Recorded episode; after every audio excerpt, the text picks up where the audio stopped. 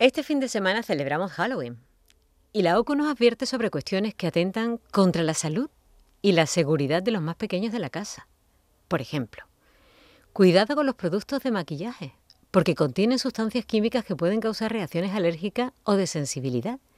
Cuidado también con los esmaltes y los sprays para teñir el pelo, porque es posible que tengan presencia de disolventes que pueden ser peligrosos, especialmente con los niños que suelen eh, llevarse las manos a la, a la boca. También con los disfraces, porque tienen piezas pequeñas y está el riesgo añadido, sobre todo con menores de 3 años, porque se las pueden tragar. Cuidado con las lentillas de fantasía. Esos ojos de serpiente, de zombie, de vampiro. No deben comprarse por internet, en bazares, en tiendas de disfraces, solamente en las ópticas. Y hay que recordar que todavía el coronavirus está ahí, así que los mayores de 5 años tienen que usar mascarillas en interiores y en exteriores donde no se pueda mantener la distancia de metro y medio, salvo los convivientes, claro. Una buena idea para que no se la quiten es pintarlas para darles un aire más divertido.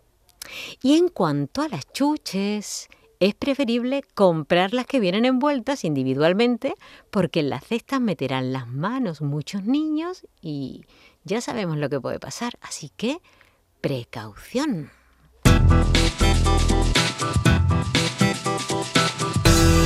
Por tu salud con Mariló Seco. Hoy es viernes y como siempre tenemos con nosotros a Paco Flores. Él es especialista en salud, periodista. Paco, buenas tardes. Buenas tardes, Mariló, y buenas tardes a toda la audiencia. Qué placer siempre recibirte. Y que nos sorprendas. desde Cádiz, desde Cádiz, en el Congreso de la Sociedad Andaluza de Cirugía Cardiovascular, aprendiendo aquí del valor que tienen los equipos, lo que le llaman ellos hard team, o trabajar en equipo entre cardiólogos y hemodinamistas, cirujanos cardiovasculares, etcétera, etcétera, etcétera. Pero todos en un equipo. Muy bien, muy interesante. Bueno, pues a ver cómo nos sorprendes hoy con tus noticias y con tus curiosidades y los avances médicos. A ver, vamos a comenzar. Investigadores españoles logran revertir eh, la progeria en un modelo de ratón. ¿Qué es la progeria, Paco? Pues la progeria Mariló es una enfermedad genética extremadamente rara que afecta a menos de 400 niños en todo el mundo, que está provocada por una mutación en el gen LMNA y que se caracteriza por envejecimiento acelerado y muerte en la segunda década de vida, principalmente debido a complicaciones cardiovasculares derivadas de la arteriosclerosis o lo que es la...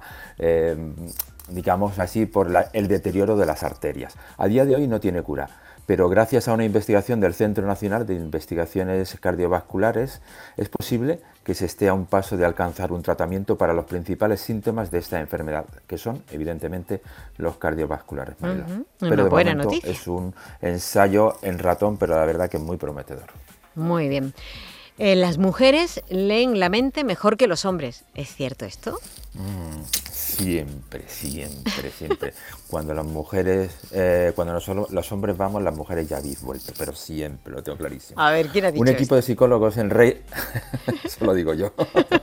pero el equipo de psicólogos en Reino Unido ha demostrado el primer cuestionario eh, de lectura de la mente para evaluar cómo de bien las personas entienden lo que los demás realmente están pensando. Y los resultados han demostrado que las mujeres tenéis, Mariló, mayor comprensión sobre lo que los demás dicen y sois mucho mejores que los hombres para ponerse en el lugar de los demás, es decir, la empatía o en un refrán español, calzarse los zapatos de otro. Eso seguro. La mente, la lectura, ese seguro por eso. La lectura de la mente, a veces referida en psicología a algo similar como mentalizar, es una habilidad importante que permite captar señales sutiles del comportamiento que podrían indicar que alguien con quien estamos hablando está pensando algo que no está diciendo. Por ejemplo, cuando hablamos de sarcasmo e incluso cuando alguien está mintiendo pero está diciendo con palabras otra cosa diferente. Mm, interesante. Y en eso las mujeres, y en eso las mujeres sois mejor que los hombres y en muchas más cosas. Puede ser. El riesgo genético de padecer enfermedades mentales puede influir en el lugar de residencia, según un estudio. ¿En serio? Sí, eh, siempre se ha hablado que los lugares que elegimos a veces para, vivir pues nos determinan enfermedades. Este estudio va más allá. Dice que vivir en ciudades se ha destacado como un factor siempre, como he dicho, de, riesgo ambiental para la esquizofrenia y en menor medida para otras enfermedades mentales. Sin embargo, hay pocos estudios que han explorado los efectos genéticos en la elección del lugar donde queremos vivir. Una nueva investigación eh, publicada por la revista JAMA Psychiatry eh, cuestiona las propuestas de que vivir en la ciudad es un simple factor de riesgo ambiental para la esquizofrenia y para las personas eh, con enfermedades mentales diagnosticadas y que se trasladen a esas ciudades buscando, pues, por ejemplo, un mejor acceso a los servicios eh, sanitarios. El nuevo estudio, la nueva investigación sugiere que la responsabilidad genética en una determinada enfermedad mental puede afectar a la elección de la residencia que elige un individuo. Decir, un enfermo con una enfermedad mental determinada eh, puede eh, cambiar el lugar de residencia en función de la genética de esa persona. Vaya, curioso. A ver, esto sí que lo he oído yo muchas veces, pero a ver si me lo explicas. Comer nueces a diario reduce el colesterol malo sin aumentar de peso. ¿Sin aumentar de peso? Sí. Mm. Sí, claro, porque nos sacia un poquito más. Un nuevo estudio publicado por la revista Circulation ha demostrado que incorporar entre una y dos raciones, es decir, entre 30 y 60 gramos de nueces al día, tiene un efecto beneficioso sobre la composición de la lipoproteína circulante y reduce moderadamente en personas mayores el colesterol de la lipoproteína de baja densidad, es decir, lo que se conoce como el colesterol malo, el LDL. Las nueces, Mariló, son el único fruto seco con una cantidad significativa de ácido alfa-linoleico, es decir, el ácido graso omega 3 vegetal, esencial para la salud y que contribuye a mantener niveles normales del colesterol sanguíneo. Es decir, es el único fruto seco con esa cantidad de ácido eh, que se compara con lo que es el, omega 3 vegetal, en este caso de, las, de, las, nueces. Maravilloso, y si además dices que no engorda mm. cuando se toma, claro, en unas cantidades moderadas, lógicamente. Claro, moderáis sobre todo porque nos sacia nuestro apetito y eso es por, por eso los nutricionistas dicen que se incorporen a la dieta diaria e incluso a veces eh, previo a comer. Me encantan los, los refranes. A ver, a quien madruga Dios le ayuda. Mm. ¿Esto tiene una base, una base científica? Pues sí, un estudio sugiere que las personas que se levantan temprano tienen un 23% menos de probabilidades de desarrollar eh, depresión. El estudio examinó los datos de más de 840.000 personas, representa una de las pruebas más sólidas hasta ahora de que el cronotipo o la propensión de una persona a dormir a una hora determinada influye en el riesgo de depresión. Es decir, lo mejor es ordenarnos nuestro tiempo para dormir, no tener una anarquía absoluta a la hora de irnos a la cama y a la hora de levantarnos. Pues nada, adelante, hay que echarle ganas y levantarse tempranito. Un estudio revela que las personas mayores valoran las relaciones sociales para determinar su felicidad. Esto sí, sí que me cuadra. Sí, las personas mayores, fíjate, hace una diferencia entre las personas mayores españolas e italianas que recalcan que la necesidad de tener cerca, ah, de eh, estar cerca de sus seres queridos les hace más felices, mientras que los nórdicos apelan a la necesidad de ser útil y de tener momentos de soledad. La diferencia entre los países nórdicos y mediterráneos sugieren la posibilidad de una influencia cultural en la felicidad. ¿Esto qué implica, Mariló? Pues también plantear intervenciones políticas y específicas en cada país para atender esta clase de necesidades en las personas mayores. También puede ser una cuestión de educación, de clima, de, en fin, que es lo que también nos hace a nosotros salir mucho a la calle, ¿verdad? Eso es importante. Y buscar el contacto entre las personas. ¿Es mejor para los niños la leche baja en grasa o la entera. Ahí habla la ciencia. Pues la Exacto. La semana pasada hablábamos de la utilidad del vaso de leche antes de irnos a dormir y hoy hablamos de la leche entera o la leche baja en grasa para los niños, ya que un estudio pionero en el mundo eh, de la Universidad Edith Cowan en Australia ha demostrado que la leche entera es tan buena para los niños como la baja en grasa que en salud no se ve su salud no se ve afectado tanto si consumen un tipo de leche como el otro, según publican en American Journal of Clinical Nutrition. La investigación sugiere que los actuales consejos de salud pública, que recomiendan que los niños mayores de dos años consuman productos lácteos bajos en grasa, podrían tener que ser revisados y tal vez corregidos. Esto siempre nos lo han dicho los médicos. Sí, sí, sí. Que hay que rebajar esa grasa, pero sin embargo la, nueva, el nuevo estudio demuestra que no. Eh, eh, tiene relativamente eh, un razonamiento, una lógica. Los niños con esa edad lo queman todo lo que, lo que consumen. Claro que sí, y si no lo hacen de motu propio, pues lo que hay que hacer es empujarles para que salgan a la calle, corran y juegan como hemos hecho de toda la vida y hemos tenido muchos muchos menos problemas de obesidad y muchos muchos menos problemas de lo que los niños tienen ahora, de visión y, y bueno, tantos otros que tienen por estar todo el día en casa mirando las pantallas. Así que a la calle, a darle pata a las piedras, que decía mi abuela. bueno, eh, vamos ahora con el tema que nos ocupa en el día, eh, que me parece sumamente interesante. La Sociedad Española de Cirugía Torácica ha organizado recientemente un curso de actualización en trasplante pulmonar. Queremos saber si la actual pandemia ha provocado más casos de pacientes susceptibles de trasplante, si hay carencia de donantes y cómo la investigación en cerdos puede ayudarnos a mejorar las técnicas de trasplante y en el futuro el senotrasplante. Para ello hemos invitado al doctor Joaquín Calatayud, cirujano torácico. Doctor Calatayud, buenas tardes. Hola, buenas tardes. Eh, Paco, ¿por qué nos presenta, no nos presentas a nuestro invitado? Pues el doctor Joaquín Calatayud Gastardi es especialista en cirugía torácica vía MIR, cirujano torácico en el Hospital Clínico San Carlos de Madrid hace, casi 20 años. Formó parte del primer eh, trasplante mundial bipulmonar de donación en asistolia no controlada el 25 de noviembre de 2002. Es investigador experimental sobre donación en asistolia en animal pequeño y animal grande desde 2006. Y el doctor eh, Joaquín eh, Calatayud es un gran estudioso porque si no me equivoco, el doctor ya va por la tercera carrera, primero medicina, después derecho y ahora está por AD, Administración de Empresas. Doctor Calatayud, ha tenido tiempo de mucho eh, y, sin embargo por la voz me parece que es bastante joven. Pues tengo 54 años. Bueno, bastante joven, doctor. Vamos a quedarnos ahí, ¿vale? Vale, vale, vale. bueno, ¿a qué conclusiones llegaron en el curso de actualización de trasplante de pulmón? Eh, bueno, eh, inicialmente es, un curso que, se da dentro de la Sociedad Española de Cirugía Torácica. Eh, cada año es referido a una materia específica. Este, este año se concretó en el trasplante de pulmón y se dieron cita a todos los equipos de trasplante de pulmón de, España, que son siete, para hablar un poco, poner en, en unión, en comunión, pues en todas las últimas novedades en, un montón de, cuestiones médicas, de manejo del donante, quirúrgicas del manejo del donante y del receptor, médicas posoperatorias de rechazo y, complicaciones y, de coordinación de, los equipos de trasplante y la detección de donantes.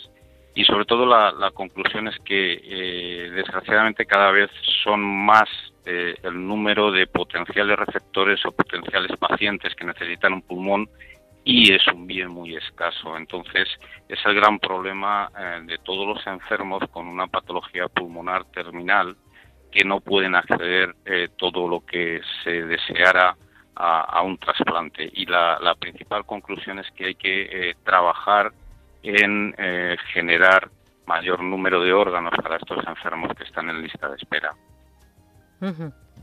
Eh, doctor Calatayud, ¿de qué forma ha influido la pandemia provocada por el SARS-CoV-2 en el sistema de trasplante? ¿Han surgido más casos de, la pandemia? Eh, son, son dos cuestiones diferentes. Por un lado, ha habido un parón en el número de trasplantes que ha disminuido en torno a un 30%, pues como, como, como toda la sanidad pues, ha visto resentida en su, en su eh, dinámica habitual. El número de trasplantes ha descendido, ha habido menos donantes, menos cirugías Evidentemente también ha habido más problemas en los trasplantes que se han hecho de, complicaciones, mm, no solamente las habituales que tienen, sino incluso complicaciones COVID en pacientes que se han trasplantado, que, son tremendamente graves. Pero es que ahora nos encontramos con otro problema eh, que, va a surgir progresivamente, que es que los enfermos graves que han padecido la enfermedad de COVID han llegado, o muchos de ellos han llegado a una situación de enfermedad pulmonar terminal que probablemente puedan necesitar eh, trasplante pulmonar. De hecho, en julio de este año se realizó en España el primer trasplante de pulmón a un enfermo COVID de 51 años en, Barcelona. y, esta va a ser otra indicación de trasplante en, los próximos meses o los próximos años, más que probablemente. Esa es la situación real. Doctor, ha dicho que, realmente el problema está en la falta de donaciones y en la recepción de los pulmones eh, por falta de donantes. Eh, ¿Cómo se puede resolver eso? Eh, hay, hay varias, varias líneas en las que se está trabajando a nivel de la ONT tengan en cuenta que de los donantes de órganos y tejidos que se producen, eh, muchas veces no más del 15 o el 20% se pueden extraer pulmones válidos, es decir, ya tenemos una limitación eh, en, relación al tipo de órgano. Entonces, eh, se está trabajando en varias líneas. Por un lado, desde el punto de vista organizativo, de que se están aumentando lo que se llaman eh, protocolos, dentro de los protocolos eh, donantes subóptimos que antes no se utilizaban, se están intentando validar y mejorar esos donantes y tratar esos eh, donantes en las unidades de cuidados intensivos que son la principal fuente de donantes, es decir, los, los, los pacientes que, tienen una muerte encefálica. Luego, eso es una vía. Luego, la otra vía es detectar, intentar eh, detectar mayor número de donantes porque hay pacientes que fallecen en unidades de cuidados intensivos, incluso en urgencias, y no se eh, visualiza que pudieran ser hipotéticamente donantes. También se está trabajando en intentar eh, concienciar y formar a todas las unidades de cuidados intensivos del país y de urgencias para la detección de este tipo de donantes más las unidades de ictus de los, de los servicios de neurología. Por otro lado, se ha puesto en marcha hace tiempo eh, lo que es el, donante en asistolia tipo 3 controlado, que son eh, pacientes eh, que están en un hospital en, en, una situación de que no tienen muerte encefálica, pero que tienen una situación incompatible con la vida y se están intentando ver si estos pacientes en su momento final pudieran ser donantes. Aquí hay una gran fuente también de donantes. Y por último, que es la que yo me he dedicado los, últimos 20 años, es lo que se denomina la, donación en asistolia no controlada. Es decir, aquel paciente que sufre un paro cardíaco eh, de manera súbita y existen unos protocolos para intentar preservar este donante, este cuerpo, entre comillas, eh, hasta el momento de que se eh, superan una serie de, trabas familiares, médicas e incluso judiciales para poder conseguir que este paciente que ha fallecido pueda ser donante de órganos. En todas esas vías se está trabajando para intentar obtener mayor número de órganos. Eso desde el punto de vista clínico y desde el punto de vista experimental, pues se está trabajando, como en mi caso, en modelos experimentales animales y hay otros investigadores que están trabajando en genética, es decir, en intentar a través de, experimentos genéticos también poder llegar a obtener órganos eh, pulmonares para trasplante. Esas son todas las vías en las que se está trabajando. Doctor, el otro día en Madrid, en el Congreso sobre actualización en trasplantes eh, pulmonares, explicaron que usted es uno de los mayores expertos en España en pulmón en asistelia, en lo que es el trasplante. ¿Los equipos actuales están preparados para hacer este tipo de trasplante? Como decía hace un momento, que es eh, una de, las fuentes posibles para esos trasplantes. Eh, mm, vamos a ver, yo soy por, decirlo de alguna forma, experto porque desde el año 1994 llevo trabajando en lo que es la asistolia. La asistolia quiere decir que hay un paciente que está en su casa, en la calle, eh, en algún sitio trabajando y de repente sufre un paro cardíaco. Un paro cardíaco bien por un accidente, un traumatismo o isofacto, lo que se denomina muerte súbita acuden los servicios de emergencia e intentan reanimarlo, cumplen los protocolos de reanimación y si no consiguen reanimarlo, eh, se activan lo que se denominan los códigos de asistolia, que es trasladar este tipo de pacientes con una serie de medidas por los servicios de emergencias extrahospitalarios hasta el hospital receptor correspondiente para intentar valorar y preservar este potencial donante. Eh, es, un, es un método de, de, obtención de órganos por un tipo muy específico de donante que exige la colaboración de un gran número de profesionales, sobre todo de las urgencias extrahospitalarias, de servicios de emergencia. Eso es muy mm, factible y está muy bien coordinado y protocolizado en Madrid. También se ha puesto eh, en marcha en otras eh, ciudades con más o menos dificultades desde España, como pueden ser Granada, como puede ser Santander, como puede ser Coruña, eh, pero es un método un poco lento de extender porque es complejo y exige una colaboración de unidades entrenadas de los servicios de emergencia extrahospitalarios. Pero tengamos en cuenta que, por ejemplo, en Madrid se pueden llegar a producir entre 4.000 y 6.000 paradas al año. Con eso quiero decir que el potencial número de donantes de aquellos pacientes que no sean recuperados para la vida por los servicios de emergencia pues puede ser muy alto. Em, doctor eh, Calatayud, a ver si em, en palabras eh, sencillas, que seamos capaces de entenderlo, eh, ¿nos puede explicar en qué consisten las investigaciones que lleva a cabo en el campo de los trasplantes de pulmón y en qué fase están? Pues nosotros cuando empezamos con, el, con el donante en asistolia, en, como he comentado, en el año 94, eh, se estaba focalizado exclusivamente a nivel renal. En el año 2002 introdujimos el tema del pulmón y se llevó a, efecto el primer trasplante mundial de estas características de este tipo de donantes. Entonces eh, hicimos valoraciones clínicas, pero no existía ningún modelo experimental a nivel mundial. Y vimos que la forma de progresar en optimizar estos donantes era disponer de algún tipo de modelo experimental. Inicialmente el, más accesible era a animal pequeño y empezamos a trabajar en un modelo que no existía a nivel eh, mundial de trasplante de pulmón en animal pequeño en la rata. Cuando lo conseguimos esta viabilidad nos dimos cuenta que de la rata al humano existe un, salto muy grande. Se pueden hacer investigaciones en la rata, pero no se pueden llevar al humano. Y por eso dimos el siguiente paso, que es el animal grande, más parecido genéticamente al, al, hombre, que es el, cerdo, mm, parece un contrasentido que, que, no sea quizás eh, otro tipo de animales, y, luego eh, eh, vimos que el protocolo que habíamos aplicado en humanos lo podíamos llevar al cerdo. Y conseguimos una viabilidad de ese protocolo y una validez de ese protocolo en el, en el cerdo. Y entonces, una vez desarrollado ese protocolo, nos dimos cuenta que hay muchas situaciones durante todo el proceso que se pueden modificar durante todo el proceso de, reanimación del donante que se para y, la preservación de, ese cuerpo eh, aplicado al cerdo, estamos viendo que hay muchas cosas que se pueden modificar para mejorar esa rentabilidad que estaba diciendo anteriormente de solamente el 15 o 20% de pulmones viables de este tipo de donantes. Claro. En esa etapa estamos. Se nos termina el tiempo, no sé si Paco quieres decir algo más, eh, tenemos que despedir. No, eh, nada más, eh, darle las gracias al doctor, que sé que tiene mucho trabajo.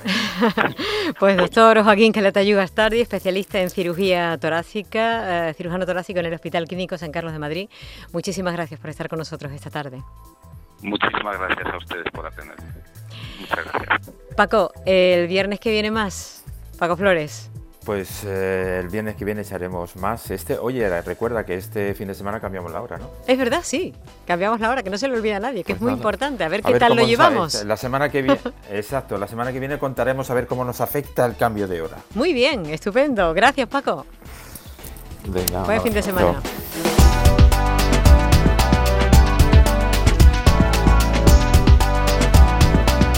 Su Radio te cuida.